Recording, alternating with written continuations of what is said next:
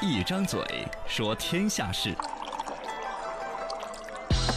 小茶馆也有大天地。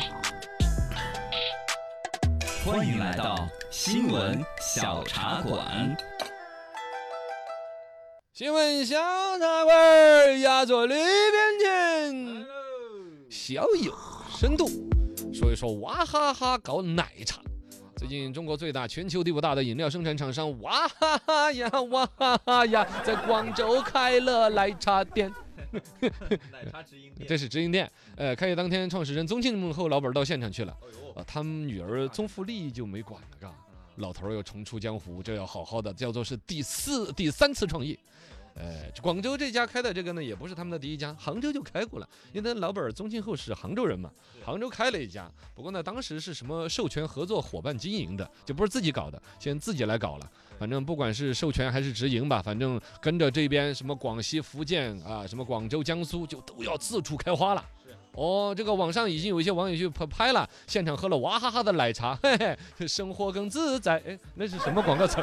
串了串了，反正是一个奶茶店，他就把他原来搞的一些娃哈哈的什么 AD 钙奶呀、乳酸奶呀、营养快线呐、爽歪歪呀，哦，也弄在那个奶茶那种机器里边，那瓶瓶里面摇啊摇，摇啊摇的。再加点珍珠。哦，兑点水，放片薄荷什么那些，哎，搞点抹茶，一下就卖一二十块了，毛利率高得很。我跟你说，啊，对啊，有那种感觉。它包括装修的那个元素，就是打你们这个这代人的，啊，就是你们的童年回忆，就九零后的和爽歪歪长大这帮人。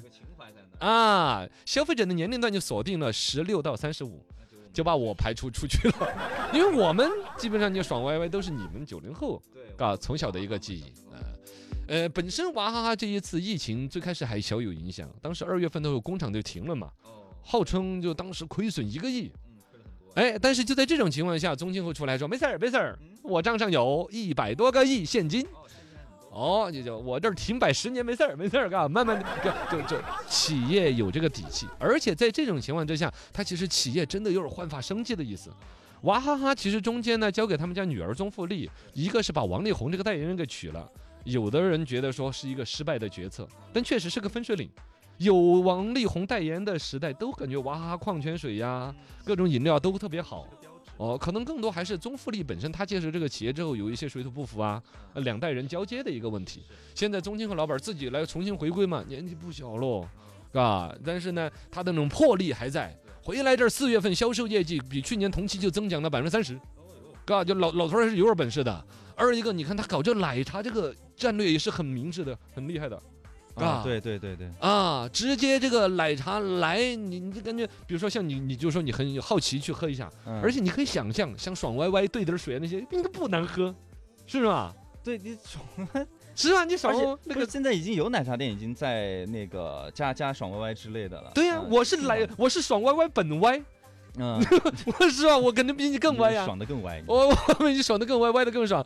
呃，然后你想想那个喜茶，嗯，资本市场一估值一百六十多个亿，哦，你再来看我爽歪歪，我得估多少个亿？对，我我这三十多年的品牌沉淀。因为它背景很强大，而且味觉这种东西，它从来都是一种从小的培养，比如嗯妈妈的什么烹饪的味道，你就会特别喜欢，是因为你从小被这个味觉教育，啊回来它的什么 AD 钙奶、爽歪歪、营养快线这味道，都是你们九零后深入骨髓的味觉记忆的嘛。是他在搞成你们年轻人现在习惯的奶茶这种生态。对，而且爽歪歪还有一个，他们对不爽歪，他们 娃娃哈哈哈还有一个厉害的，嗯他们一直在所谓的下沉市场很重视的。嗯，农村、三线、四线城市，城市，你任何一个农村乡村小店儿、嗯深山老林的一个干杂店，都买得到爽歪歪的。啊，你想想是吧？